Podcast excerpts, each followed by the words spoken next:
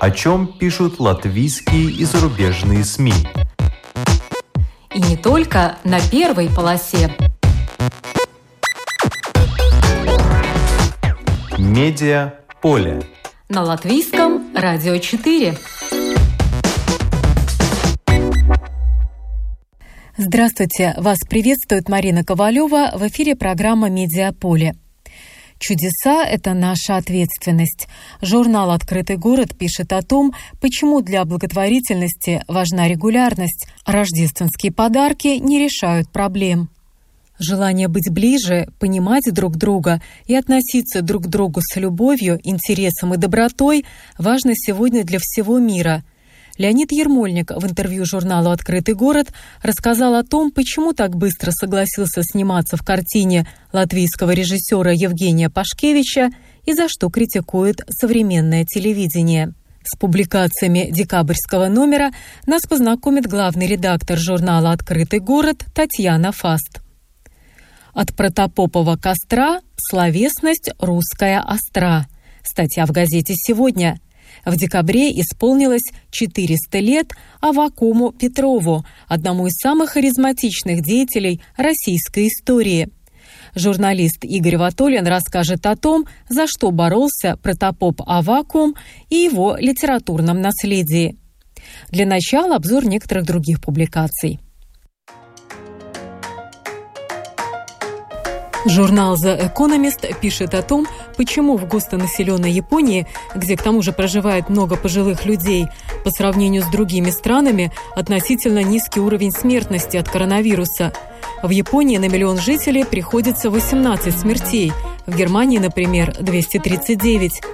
Издание обращает внимание на то, что в Японии изначально исходили из того, что вирус передается по воздуху, а не просто капельным путем – Власти страны призвали людей избегать закрытых пространств, мест скопления людей и близких контактов.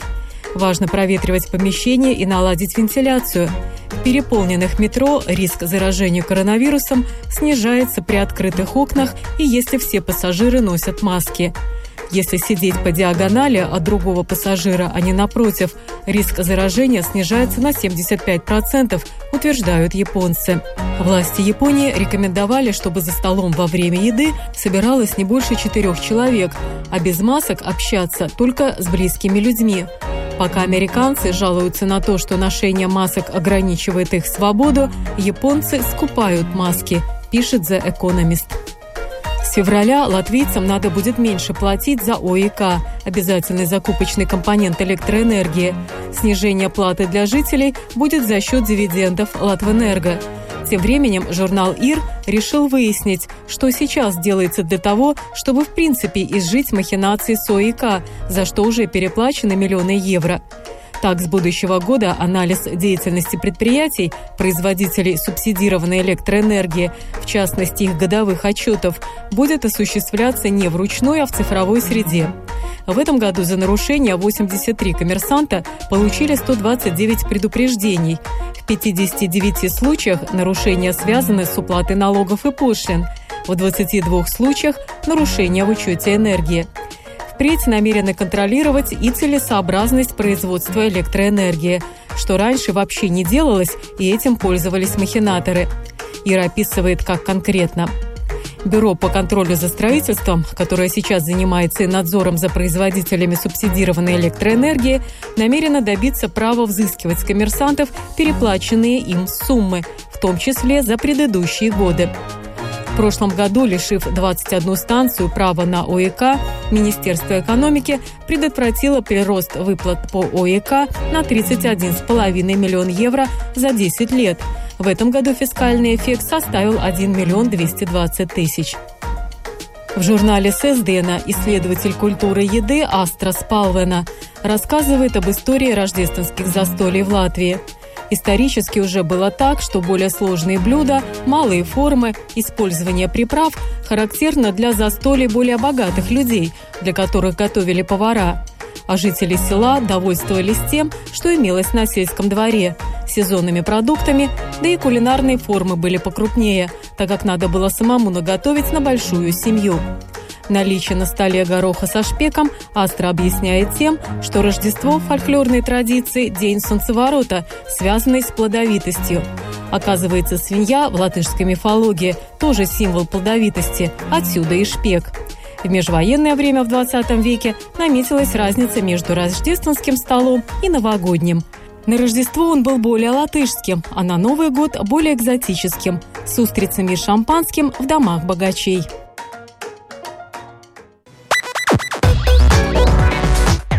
Медиа поле. На латвийском радио 4. Чудеса – это наша ответственность. Публикация по таким названиям опубликована в декабрьском номере журнала «Открытый город». В ней идет речь о том, почему для благотворительности важна регулярность, а рождественские подарки не решают проблем. На связи главный редактор журнала «Открытый город» Татьяна Фаст. Здравствуйте. Добрый день. Ну, как известно, Рождество – самая благодатная пора для тех, кто занимается благотворительностью. Так в чем же проблема? Ну, мы все привыкли э, участвовать в рождественских благотворительных акциях, и, конечно, каждый, кто может и хочет, делает что-то приятное в это время для детей, для стариков, для каких-то обездоленных. Это стало традицией уже не только нашего бизнеса, но и вообще, мне кажется, нашего общества. Эта традиция прижилась. Но вот мы сделали сейчас материал с теми, кто занимается этой благотворительностью не, не раз от разу, а буквально в течение всего года. Это люди, которые занимаются э, акцией «Доктор Клаунс», э, это те, кто работают с детьми в разных благотворительных фондах. И я вам скажу, что они открыли нам глаза на сам факт благотворительности. Э, дело в том, что жертвовать или помогать кому-то из обездольных один раз в год, это, конечно, приятно, но этого мало. Объяснили нам люди, которые работают с этой благотворительностью круглый год. И они э, абсолютно доходчиво и понятно объяснили, что дети, нуждающиеся, или те же пожилые сеньоры, они э, нуждаются в общении, не столько в пряниках э, там и конфетах, сколько в общении в течение всего года.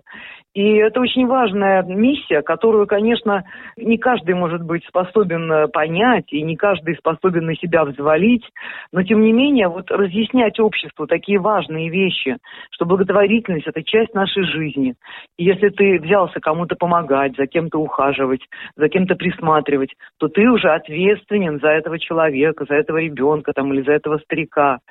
Но это, безусловно, миссия непростая, потому что все мы заняты, все мы куда-то торопимся, все бежим, у каждого свой бизнес, свое дело, своя семья. Но все-таки вот мы и в твоем журнале, и вот эти наши собеседники призывают к тому, задумайтесь, что благотворительность – это не акция одного дня. Приятно, конечно, любому человеку получить какой-то подарок к Рождеству, но еще нужнее им, еще приятнее общение – которое мы можем дать каким-то обездоленным людям, нуждающимся в этом. И вот в этом как-то был смысл нашей статьи, и мы хотели достучаться до тех, кто, собственно, и, и может жертвовать, и кто это делает каждый год, но а, о том, чтобы они подумали, а может быть, надо встретиться с этими детками или там с этими пожилыми людьми. Может быть, надо встретиться не только в декабре, а в феврале или в марте. Э, это было бы приятнее, растянуть вот это общение не только на праздники, но и на будни. Да, причем опрошенные эксперты, они приводят конкретные примеры, которые наглядно иллюстрируют, э, какие не только радостные, но и затруднительные моменты э, есть в таких благотворительных акциях. Например, вот Арта Маура, руководитель благотворительного фонда ГИФ, приводит пример, что когда идут благотворители один за одним именно в декабре, деткам даже может быть трудно, потому что ну так много праздников в течение одного, может быть, даже дня. И получается, что один месяц очень насыщенный, а потом начинается тишина. И, конечно, дети наверняка в недоумении, почему именно в декабре так много подарков, а потом никто ими особо и не интересуется. Да, Арта привела даже такой пример парадоксальный, что, говорит, были такие предприятия, которые, скажем, приезжали к ним в январе уже после Нового года и привозили 100 килограммов пепаркукас. Это вообще-то такая традиция, которая свойственна Рождеству. То есть и люди иногда жертвуют то, что им не нужно. И вот это, конечно, немножечко портит э, впечатление от, этой, от этих акций. И э, вот эти наши собеседники, они призывают подумать о том, что благотворительность – это еще и акт души. Это еще не только избавление от того, что ты хочешь, скажем, раздать из оставшихся от твоего бизнеса, но это душевная акция, и делать это надо сердцем и продуманно. Да, именно с умом, потому что вот еще один яркий пример, как, наверное, люди, конечно, хотели сделать приятное, хотели сделать что-то необычное для детей, но привезли в детский дом доски для серфинга. Причем привезли как раз накануне Рождества, когда они были не востребованы абсолютно. Да и вообще каждый, кто занимается серфингом, понимает, что там нужна экипировка, что нужны машины, чтобы это доставить на пляж, что это в конце концов небезопасно. И не для всех. А при этом, например, рыбий жир, витамин D, который детям так нужен, так никто и не принес, хотя, например, были намеки конкретные, что это-то детям и надо. Да, я думаю, что вот такие напоминания, они важны. И тут, э, может быть, не надо никого упрекать, а просто нужно напомнить, что давайте думать о благотворительности круглый год, а не только под Рождество. Потому что люди живут не одним днем, не одним праздником, они живут каждый день и, и нуждаются в нашей помощи каждый день. Есть еще такой один практический аспект, что если поток денег идет только в рождественские дни, конечно, можно спланировать бюджет этих организаций благотворительных на год, но, например, трудно уже нанять работников за зарплату, да, потому что никогда не знаешь, сколько же денег пожертвуют. Это вот еще на одну проблему указали ваши эксперты. Да, это люди, которые, я говорю, занимаются этим круглый год, поэтому они сталкиваются с, с массой организационных проблем. И у них не такой бюджет, скажем, как у какого-то любого бизнеса, который может его просчитать. Им просчитать благотворительность очень трудно. Поэтому они призывают компании крупные, предприятия, бизнесменов сотрудничать с ними более регулярно, на такой уже серьезной основе, когда они мог, могут рассчитывать и свои ресурсы, и, и возможности потратить что-то. Поэтому вот я считаю, что очень важно сегодня об этом напомнить, даже накануне праздника. Да, и также э, напомнить о том, какие ценности мы транслируем, даря подарки, например, только раз в год. На это указал Игорь Наровский из организации «Доктор Клоун», да, и приводит такое сопоставление, это как родитель, который весь год не интересуется своим ребенком, а раз в год придет, задарит его подарками, что он хороший родитель. Да, конечно, конечно, можно упрекнуть многих в этом. Ну, я думаю, что вот эта статья все-таки сыграет свою роль, потому что нас читают бизнесмены, нас читают люди не э, бедные. Думаю, что мы все-таки будем услышаны благодаря вот таким экспертам и таким статьям. В любом случае, эта статья очень хороший повод э, задуматься э, и не только тем людям, которые уже занимаются благотворительностью, но кто, может быть, задумается и начнет тоже делать что-то доброе, и не только в декабре. Я думаю, что безусловно. И я смотрю вот на тех, кто окружает нас, вообще, так сказать, на среду нашу. Все-таки, мне кажется, она становится более такой гуманной и более сердечной. Может быть, способствуют этому и те проблемы, которые мы вместе сейчас переживаем, пандемия, вот эти все болезни. То есть люди быстрее откликаются на просьбы, на какие-то э, тяжелые ситуации, которые случаются вот с нашими знакомыми и незнакомыми. Поэтому я думаю, что статья ляжет на благодатную почву. Да, но в любом случае Латвия хорошая страна, если ее в качестве места для своего проживания в старости э, выбрал, например, Леонид Ермольник, который рассказал об этом в эксклюзивном интервью вашему журналу «Открытый город» в статье под названием «Ермольник стал бароном в латвийском поместье». Это очень интересная публикация праздничного декабрьского номера. А что вам э, самой больше всего понравилось в этой статье? Что вы для себя открыли нового? Вы знаете, что, ну, вообще-то Ермольник неожиданный достаточно персонаж.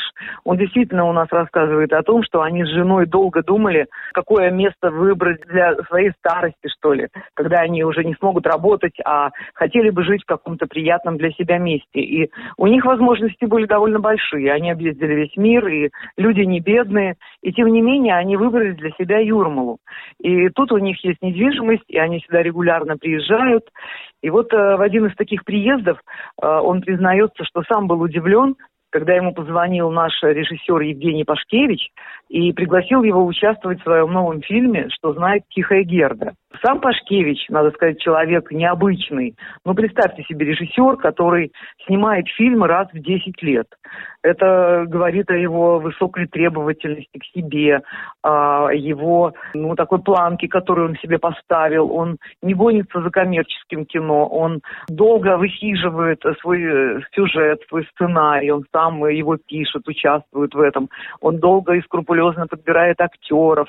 Ну, очень требовательный человек. И буквально вот э, все у него там все важно. Это не коммерческое кино, которое выпускается сериалами быстро, там, э, с громкими именами актеров и ради какого-то эффекта, ради коммерческой выгоды. Он э, на это не рассчитывает. Он делает кино для вечности. И тот же Ермольник, который чаще снимался в приключенческих фильмах, играл характерных актеров, э, в комедии, скажем, у той же Аллы Суриковой у него пять работ. Э, он снимался очень многих известных режиссеров. Я думаю, не надо мне его представлять. Он доста- удивился, что именно его Пашкевич выбрал э, на свою достаточно необычную роль барона Фитингофа. И Ермольник признается, что э, два фильма в его жизни вот были такими необычными, но именно эти фильмы, как он считает, э, делают его э, творческую биографию. Один из них это «Трудно быть Богом» Алексея Германа, а второй «Что знает Тихая Герда» Евгения Пашкевича. Э, премьера фильма Евгения была осенью этой, к сожалению, мало кто ее увидел, потому что уже начались процессы вот с этой э, нашей пандемии, уже было, были закрыты кинотеатры, и очень жаль, что ну, такая вот громкая премьера не состоялась, и сам Ермольник даже не смог к нам сюда приехать. Но, тем не менее, мы с ним очень подробно и интересно поговорили о фильме, и он рассказал массу интересных подробностей, как они снимали в одном из поместьй да. Латвии, и роль ему досталась необычная – потомка немецких баронов, который вернул где-то, ну не обязательно в Латвии, а где-то, это такой философский фильм притчевый, вернул себе собственность по реституции. И вот в, в этот дом он заселяет людей, которые как бы отрезают себя от внешнего мира и живут в нем без гаджетов. Главным условием проживания в этом пансионате становится то, что человек отказывается от общения с внешним миром с помощью гаджетов. Он туда входит таким, каким он есть. И вот о взаимоотношениях этой группы людей там внутри, о всех призраках, которые бродят в их голове, о разных э, страхах, о, о мечтах. Там. Ну, в общем, вот такой вот философский фильм, который можно отнести к артхаусному кино, к фестивальному кино.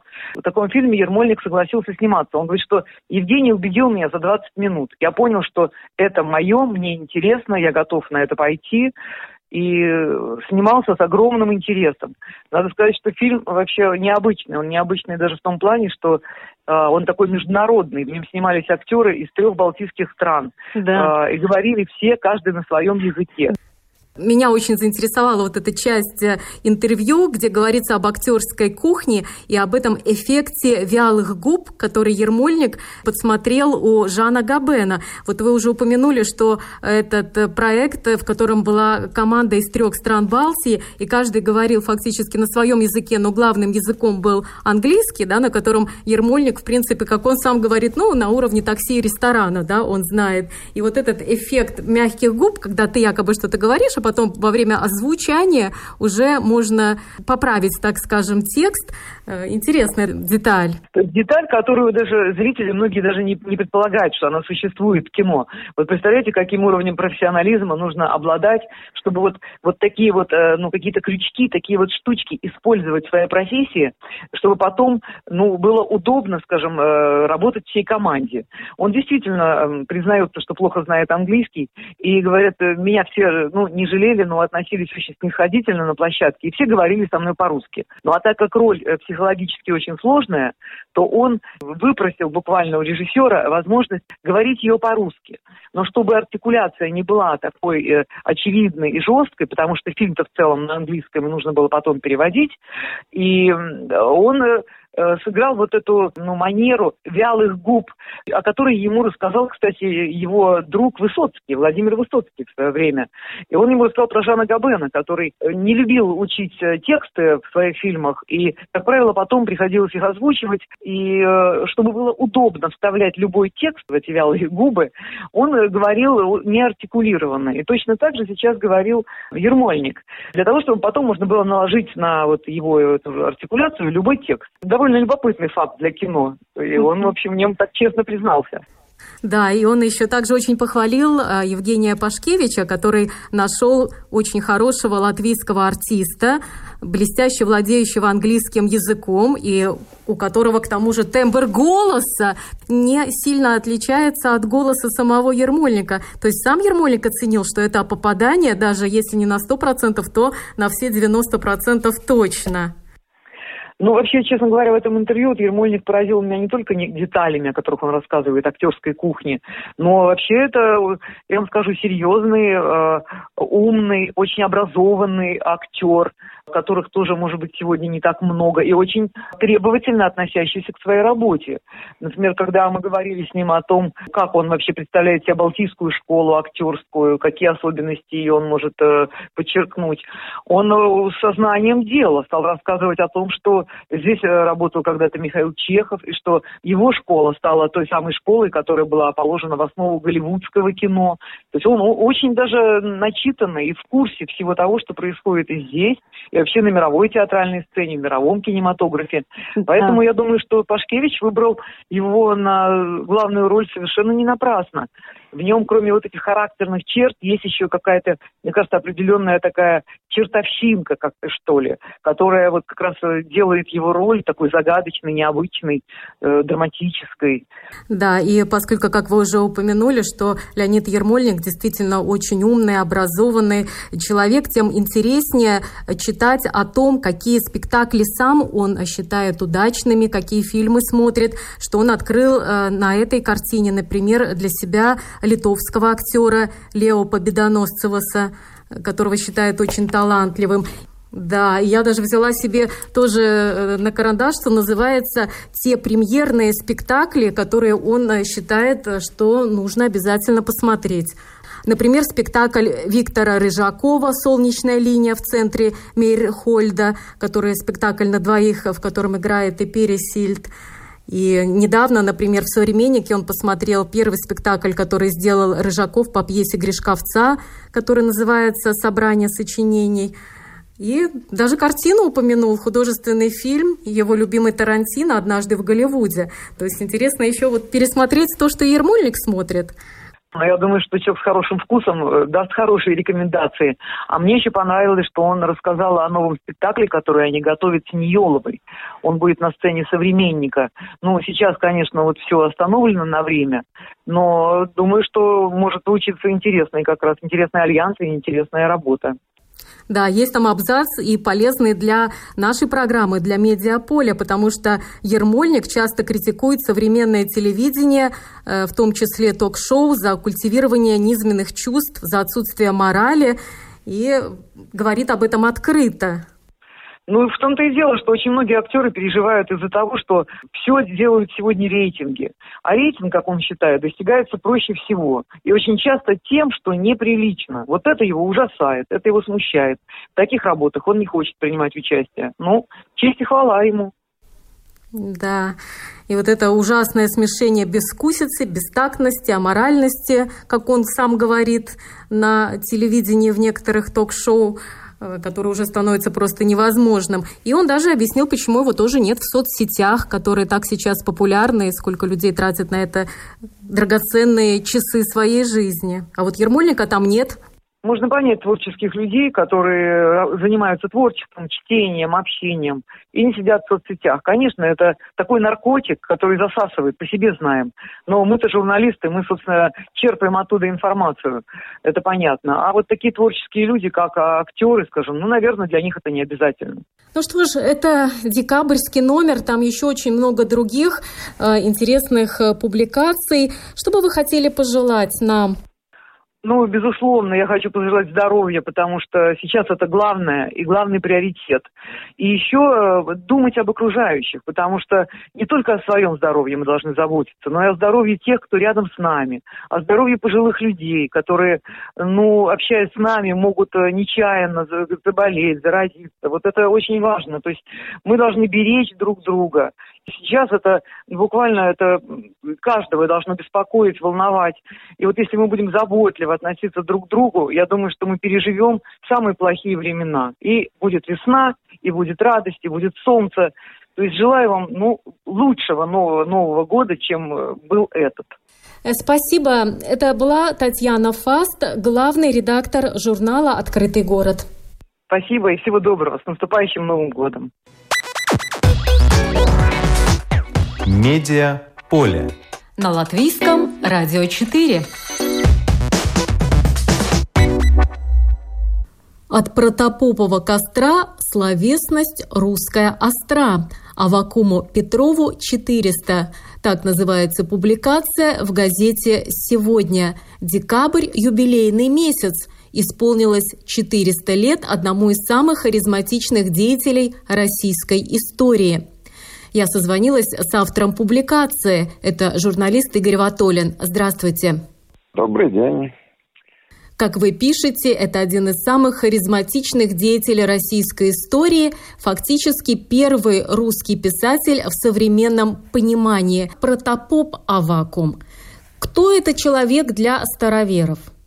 Да, для староверов это абсолютно культовая фигура, священномученик, э, ну, главный, пожалуй, подвижник русского староверия и вот то, что заставляет сердца староверов биться, скажем так, в особом ритме, вот эта неимоверная харизматичность, неистовость протопопа, это то, что питает э, староверов и сегодня, и поэтому для них 400-летие э, вакуума, которая, ну, если по новому стилю, это 5 декабря, э, это особый праздник, можно сказать, ну, главный праздник года. Ну и теперь вот в течение года будут проходить какие-то мероприятия по всему староверскому, ну и русскому миру тоже, потому что все-таки фигура вакуума, она выходит далеко за пределы мира староверов. Ну да, для одних э, протопоп Авакум – это борец за чистоту веры, потому что именно он возглавил старообрядческое движение. Для других он зачинщик масштабного церковного раскола. Э, давайте для начала поясним, э, в чем суть была этого церковного раскола и что к нему привело. Э, ну, в том-то и дело, что совсем коротко здесь не получается. Ну, такую традиционную версию всякий может э, посмотреть в любой энциклопедии, в Википедии. Э, но если в эту тему начать углубляться, то получается несколько другая картина, которая достаточно сильно отличается от э, привычного понимания.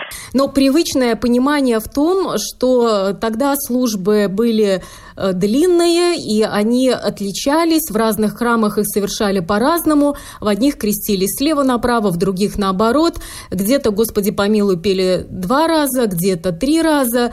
Богослужебные книги, по которым э, совершали вот эти службы, они переписывались от руки, поэтому содержали э, разные разночтения, иногда даже откровенные ошибки, и тогда решили, что надо все это привести как бы к общему знаменателю, и встал вопрос, какие книги брать за образец более древние русские служебники или же новые греческие. И вот тогда протопоп Авакум, он выступал за то, что надо придерживаться древних русских служебников и креститься двумя пальцами, э, как это было принято, потому что Христос и Бог, и человек одновременно а э, Никон, патриарх Никон, который затеял реформу, он считал, что нужно придерживаться греческих книг и креститься тремя пальцами э, по числу лиц Пресвятой Троицы. Вот это такое хрестоматийное объяснение, краткое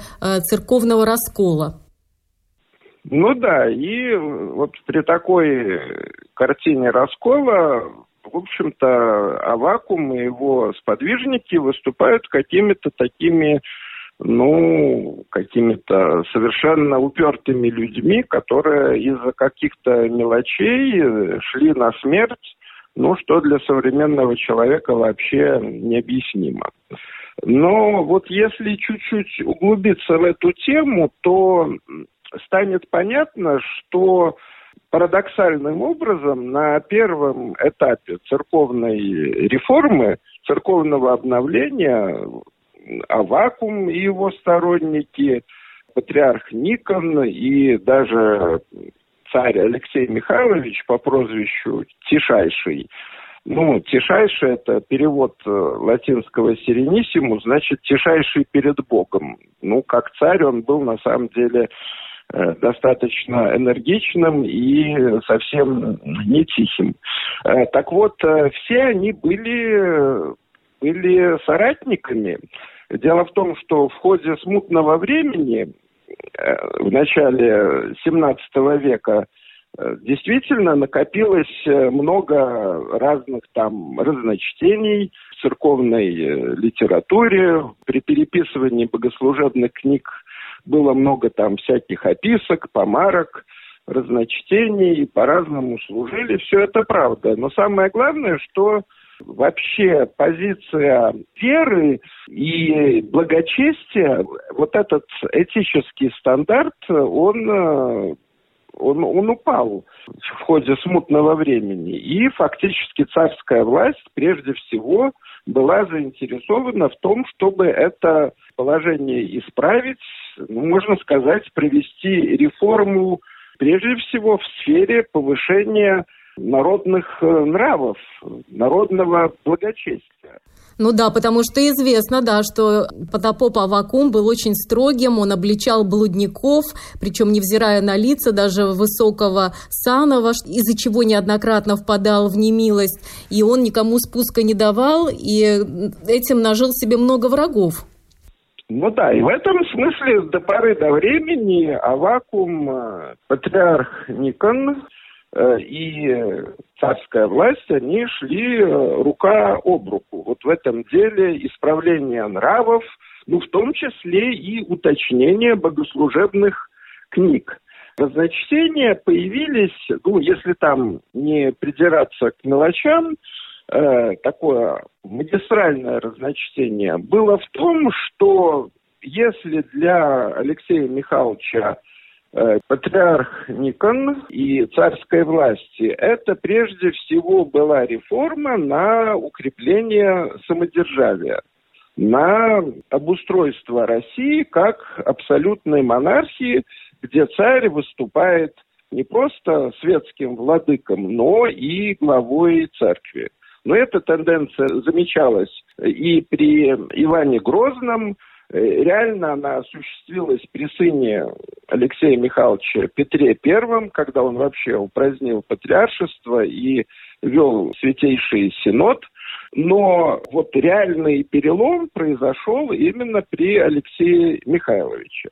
Поэтому, если до поры до времени Авакум и царская власть были соратниками и сотрудниками, помогали друг другу, то вот момент расхождения вот этого абсолютистского направления, когда для того, чтобы включить там южные земли, украинские земли и традиции богослужебные, которые там сложились, э, собственно говоря, и была предпринята вот эта формальная реформа, уточняющая обрядность, но задача ее была куда шире, чем просто вот исправление каких-то обрядов. В свою очередь, а вакуум и его соратники, они являли собой начало, которое можно, ну, может быть, в кавычках, а может быть и без кавычек, э, назвать э, русской реформацией. То есть э, не столько государева гиперцентрализованная церковь, сколько индивидуальная вера в Бога, ну, в данном случае малая группа, отдельные приходы, для которых главное это была вера в Бога, а не царская власть и предписание сверху. И в этом смысле староверы, они стояли за изначальную Христову церковь. Это вот тот идеал, который объединяет, например, протопопа Авакума с Мартином Лютером или с Жаном э, Кальвином э, в Европе. То есть это было движение примерно той же направленности. И многие исследователи современные, они так и обсужда обсуждают вот это вот движение по повышению благочестия как э, попытка русской реформации, которая провалилась. Именно это интересно в этой истории с протопопом, э, с расколом, а не какие-то там нюансы богослужения или как вот как креститься при всей ну важности этого для современников э, событий. Как известно, протопоп Авакум был сослан на крайний север и в конце концов был сожжен. Но давайте поговорим о значении протопопа Авакума, его трудов для латвийских староверов. Ну, для латвийских староверов это как и для всех староверов, это, пожалуй, главное историческая и каноническая, если можно так выразиться, фигура. Ну и здесь очень интересная история, которая начинается, ну, конечно, и в древние времена. Рукописные варианты жития протопопа и его там посланий – Э, имели хождение среди староверов, которые осели на территории Латвии, но уже вот, можно сказать, на нашей памяти люди, которые жили и в независимой межвоенной Латвии, и живут сейчас, они продолжают э, вносить э, свой вклад в увековечение памяти протопопа Авакума.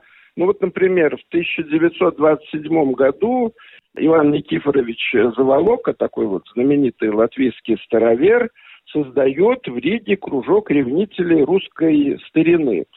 По примеру того, что протопоп Авакум товарищи создали э, при дворе царя Алексея Михайловича. И они занимаются изучением э, наследия протопопа, собирают рукописи, и уже позднее, после Второй мировой войны, в 1966 году, именно Заволока удается обнаружить э, новый, до того неизвестный рукописный список жития протопопа Авакума, потом он попадает э, в Пушкинский дом э, в Ленинграде, и там он и сегодня хранится в специальном фонде имени Ивана Никифоровича Заволока и называется Заволокинским э, списком.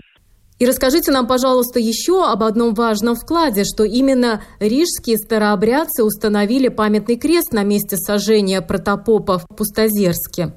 Ну да, это произошло в 1991 году, когда духовный наставник Рижской Гребенщиковской старообрядческой общины Федор Бехчанов и сотоварищи, они установили памятный крест э, со всеми соответствующими церемониями, богослужениями.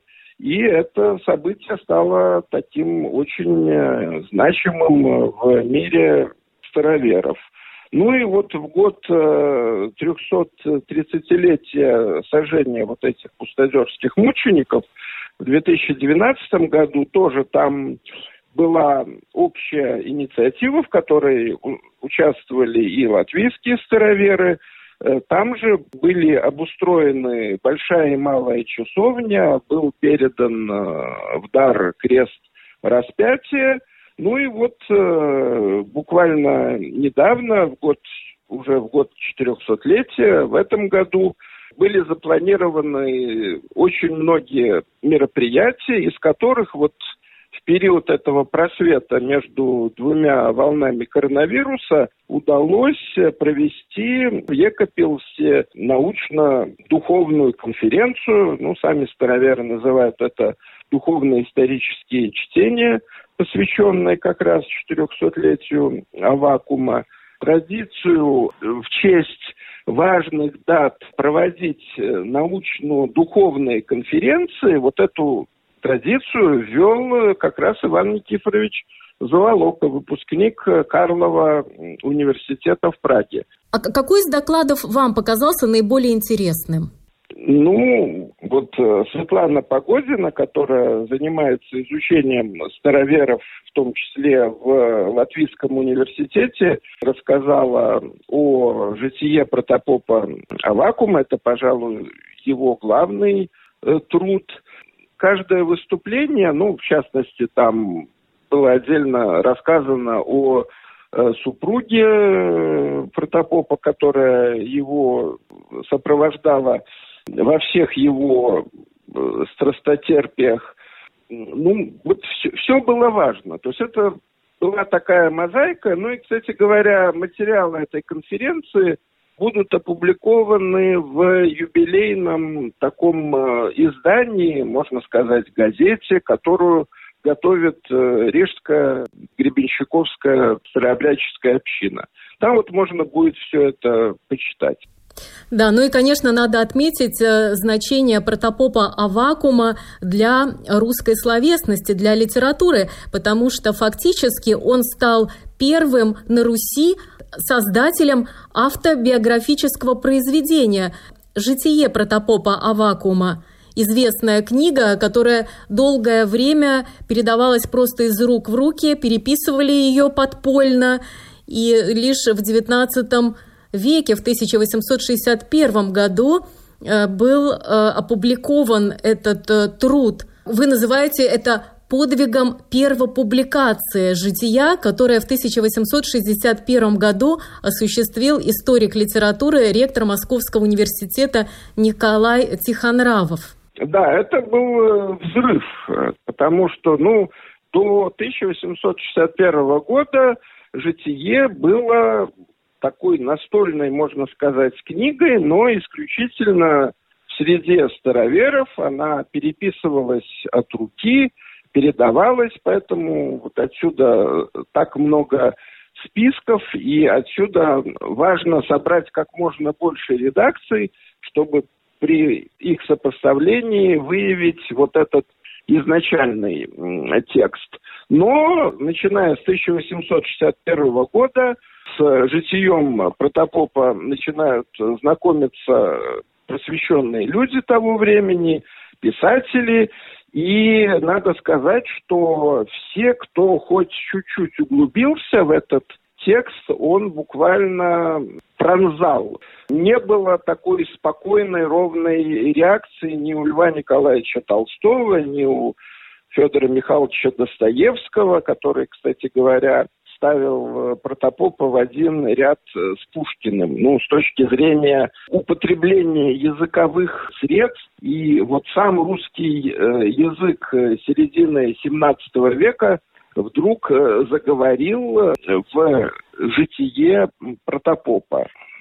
Ну и в ряду людей, скажем так, восхищенных опаленных житием Авакума, там стоит и Максим Горький, и э, Розанов, и Ремезов, и Варлам Шаламов, который написал ну, стихотворение, можно сказать, поэму «Авакум в Пустозерске».